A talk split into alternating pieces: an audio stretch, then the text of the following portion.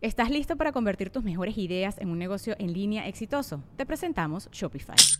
Tal vez no lo sabías, pero nuestro podcast More Than Mamis es un negocio y lo empezamos por supuesto para desahogarnos y hablar sobre la maternidad, no para convertirnos en expertas de ventas y del e-commerce. Así que sí, necesitábamos ayuda para vender nuestro merch y poner en marcha nuestra tienda. ¿Y cómo suena con Shopify? Llegó otra venta. Shopify es la plataforma de comercio que está revolucionando millones de negocios en todo el mundo. Ya seas un emprendedor desde tu casa o desde donde sea, Shopify es la única herramienta que necesitas para iniciar, administrar y hacer crecer tu negocio sin dificultades. Con Shopify puedo gestionar pedidos, envíos y pagos desde cualquier lugar, brindándote toda la información y estadísticas de tus ventas al detalle. Regístrate para un periodo de prueba con tan solo un dólar al mes en shopify.com barra sonoro, todo en minúsculas. Ve a shopify.com barra sonoro para llevar tu negocio al siguiente nivel. Shopify.com barra sonoro. Welcome to the Listening Time Podcast. I'm Connor from polyglossa.com, and you're listening to episode 8 of the Listening Time Podcast. If this is your first time listening, welcome. I'm glad you're here. This podcast is for English learners who need to improve their listening skills. If you're learning English now and you can understand a lot of English and you can understand me right now as I'm speaking, but you can't quite understand uh, native speakers when they speak really fast at normal speed and when they're talking to each other. If you have trouble understanding in those situations, then this podcast is perfect for you.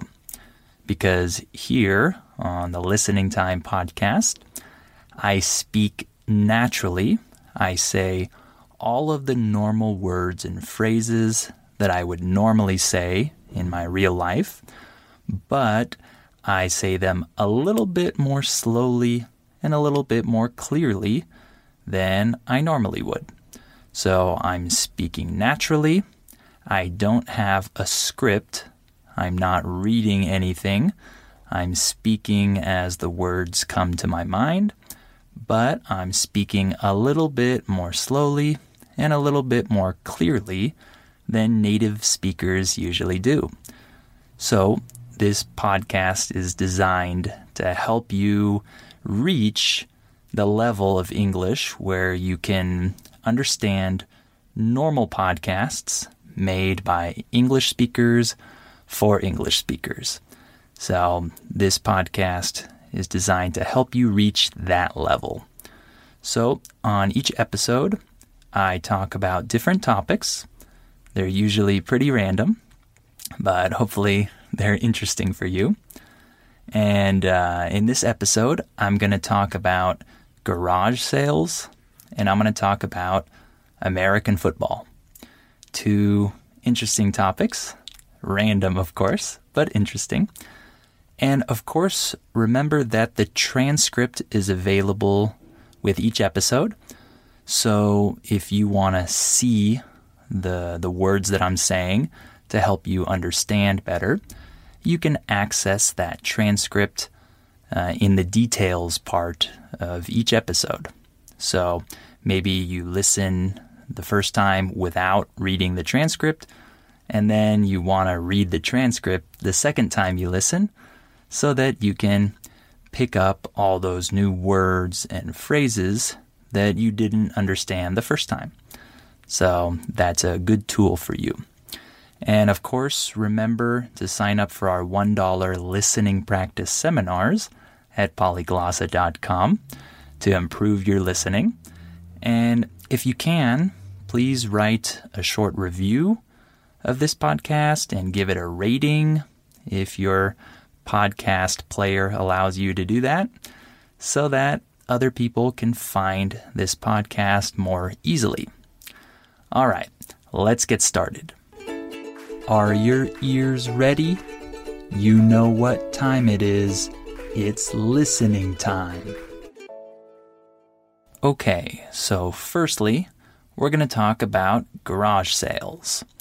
If you don't know what a garage sale is, this is an event where someone sells old items that they don't use anymore, and they sell these items uh, in their garage or their driveway.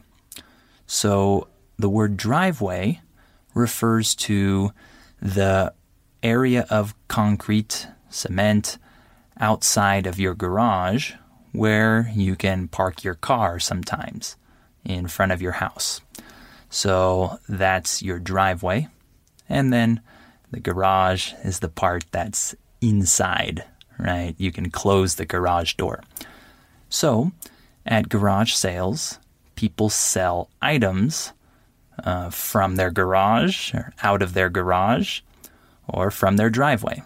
So other people come to their house and they uh, come onto their driveway or into their garage and they look at the items that are for sale and they can buy those items. It's usually um, through cash, so people pay you cash for these items. Cash just refers to dollars, right? Coins, bills, not credit cards, right? So they pay you in cash for items that you're selling. That's a garage sale. And this is an interesting topic for many students of mine in different countries because, as far as I know, from what they've told me, garage sales aren't really popular in other countries. They're actually non existent in most countries, right? Garage sales are a uniquely American phenomenon, right? Um, in America, we have a lot of garage sales, but in other countries, most people have never seen one in their whole life. So it's definitely an American phenomenon. So, what do people sell at garage sales in the US? A lot of things, really. People might sell clothes, they might sell household appliances like toasters or blenders or things you use in the kitchen, appliances like that. Or they might sell uh, old furniture, some old chairs or tables or things like that. Or maybe toys, you know, clothes, a lot of things. Really, anything that they want to sell. Even old TVs, electronics, all kinds of things.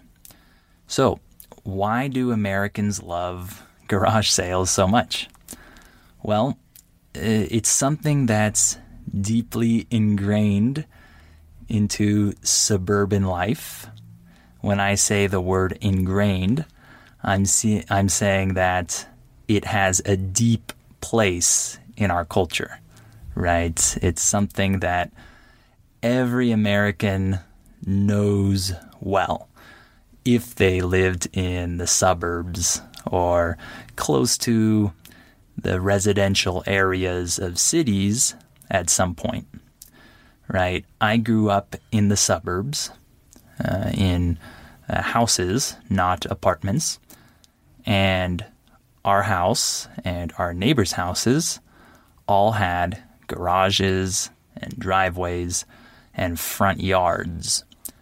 The word yard refers to the area in front of your house and behind your house. In America, we have uh, front yards and backyards and side yards. And usually the backyard is the biggest of the yards, and it often has grass or maybe even a swimming pool and other things like a patio or um, bushes, a garden, things like that. We call this a yard, and in this case, a backyard. The front yard is the area in front of the house where your driveway is, and people usually have grass and other things. So, if you live in a house in the US, you usually have a front yard. And so, because you have a front yard, you have space for people to come and uh, shop if you have a garage sale, right? In other countries, houses might not have this space in front of their house. It's just the street, right? So people might not have the space to sell items there, and customers don't have any space to look and browse through those items. The word browse just means to to look through a collection. So if I'm in a store and the worker asks me if I'm looking for something in particular, I could just say, "No, I'm just browsing. I'm just browsing around." It means that I'm just looking through their collection of items. Right? So Americans love garage sales because they're useful to help you get rid of old items. And they're useful for customers because you can often find very good deals, which means that you can find good prices on items because the owner just wants to get rid of it. They want to throw it out or sell it for very cheap. So, oftentimes, you can buy pretty useful things for very little money. So, Americans see garage sales as very useful. And it's also a fun activity for people to engage in. I remember that when I was young, uh, my family had garage sales, and it was fun for me as a kid to sell my old toys and playing cards and things like that. I got really excited about earning money from other kids who wanted to buy my toys, and it was an exciting experience as a kid. But it's also exciting to go shop at other people's garage sales. So, with my family, when we would be driving around on a Saturday or something, and when we would see a sign that said garage sale, we would definitely go.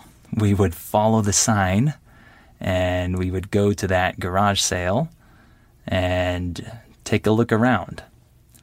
Uh, so many people do this. They're already driving and they're going to go somewhere else. But when they see a sign that says garage sale, they get excited and they decide to go to the sale. And my family did that a lot when I was younger. Maybe this doesn't sound that exciting for you if you're not American. And maybe you're thinking, I still don't get why Americans like these garage sales so much. And maybe it's just something cultural. Maybe it's just something that we've always done and we like doing, and there's really not a lot of reasons why we like it so much, but we're just comfortable with this type of selling and uh, buying from from other people and we like to look around and see what kind of or what kinds of cool things people are selling. So the owner might think it's not uh, useful or practical for them, so they want to sell it. But I might think it's really cool and I might really like it, so I can buy it from them. It's a pretty cool thing, in my opinion. Um, Americans usually don't have any problem with buying secondhand items. Uh, a secondhand item just means an item that someone else has already used. That's a secondhand item. So a lot of Americans like buying used things, secondhand items. but I know that in other countries, people might not like this as much. They might not trust the item or they might think it's a little weird to buy items that are used that other people have already used. I don't have any problem buying secondhand items. I actually like doing this because it saves me money. So, in America, you see many thrift stores. A thrift store is a store where they sell used items, usually used clothes. And these are really popular in the US. And I've bought a lot of clothes from thrift stores because I don't really care so much about fashion and I just want cheap, mm, usable clothes. so I used to buy clothes from thrift stores pretty often when I needed to buy new clothes. All right, let's move on to our next subject, which is American football. Okay, so I know a lot of people are interested in this subject because it's a very big part of American culture, of course. So, our main league, uh, our, our football league, is called the NFL, the National Football League. And it was founded in 1920, uh, so about 100 years ago. And there are 32 teams in the NFL, and each team has a very big following. Uh, when I say the word following, I mean that the team has a lot of supporters, a lot of fans, right? So, football is not the oldest sport in America. Baseball is definitely much older than football. Uh, but nowadays, uh, football is definitely the most popular sport amongst Americans. Many Americans watch football. Men, women, children, grandparents, people of all ages and, and walks of life, they watch football. When I say the phrase walks of life, I'm referring to different varieties of people. So we say people from all walks of life like football. That means that many different types of people, different variety varieties of people like football. So I'll just quickly go over the general rules. I definitely won't go into detail because that would take all day for me to explain the rules to you. Uh, that's okay. Let's just talk about the general rules. There are two teams that play against each other in each game, of course. And the goal, the objective of the game is to score more points than your opponent. And there are different types of scores or scoring that are worth different amounts of points. So sometimes you can score six points, or three points, or two points, or one point. There are different ways to score. And so, of course, you want to score more points than the other team. And for each team, uh, there is a certain amount of players that play on offense, and then there are players that play on defense, and there are players that play on special teams, as we call it. So there are three different groups of players.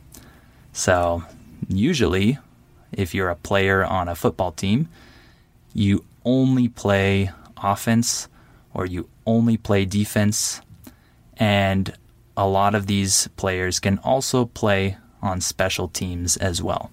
But usually, players do not play on offense and defense. That's very rare in football. So it's a little bit complicated because in most other sports, people play offense and defense. right? But in the NFL, in football, you have designated players that are only playing on offense or defense. So it's not like other sports. So, of course, you want to win as many games as possible throughout the season. And if you perform well during the season, you can go to the playoffs. The playoffs refers to the competition that happens at the end of the regular season, where teams compete with each other to try to go to the championship, or in this case, the Super Bowl, and become the champion of the NFL. So you might have watched the Super Bowl before. It's a very, very popular event, and many millions of people watch it around the world. So, why is American football so popular in America?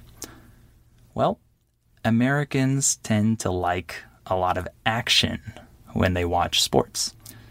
So, many Americans don't appreciate soccer, for example, because in soccer, you don't have very high scores. You don't usually see many, many goals each game. So some Americans might find this a little boring. I don't. I actually like soccer, but I'm not in the majority. Most Americans are not that interested in soccer. But with football, there's a lot of action that happens throughout the game, not only scoring, but also hits, right? People hit each other very hard and tackle each other. When we say the word tackle, we're talking about the action when one player uh, takes another player and throws him on the ground. That is a tackle in football. So Americans like all this action and these hits and tackles and all of that. So it's very popular and it's very commercialized today. You've probably seen uh, during the Super Bowl that there are some really interesting commercials, some funny commercials uh, that run during the Super Bowl um, because many people associate the Super Bowl with advertising and commercials, and they're interested in seeing these funny commercials. I don't like this, but other people do. So don't ask me why it's like this. Mm, I don't know, but this is how the sport is. Um, lastly, I just want to mention a little bit about high school football and college football. The NFL isn't the only type of football that Americans like. High school football is very popular in America. So if you're in high school, it's very common to go to the football games from your school. So your school has a football team and they play against other schools' teams and you can go watch them on Friday nights usually. It's a very popular event. Uh, if you don't go to the football games, you're missing out on a very popular uh, social activity because people go to these football games to socialize and talk with their friends, etc. And college football is extremely popular in the US. So some people prefer watching college football rather than watching the NFL, even. And uh, people go to college football games and cheer on their school's football team. When I say the phrase cheer on or to cheer for someone, uh, I mean that they support them and they hope that that team wins and they yell and clap and support that team. they cheer for or they cheer that team on. So, high school football, college football, professional football, we have a lot of football in the US. All right, so hopefully these topics were interesting for you, and hopefully this was good for your listening. Hopefully, you understood a lot of what I said, or most of what I said. And if you need more help, remember to access the transcript for this episode so you can listen again. And this time you can read and understand all those new words and phrases that you didn't understand the first time. Remember to sign up for our $1 listening practice seminars at polyglossa.com. And if you can, please give this podcast a rating and a review wherever you're listening to it. And I hope that you'll come back for episode 9 of the Listening Time podcast.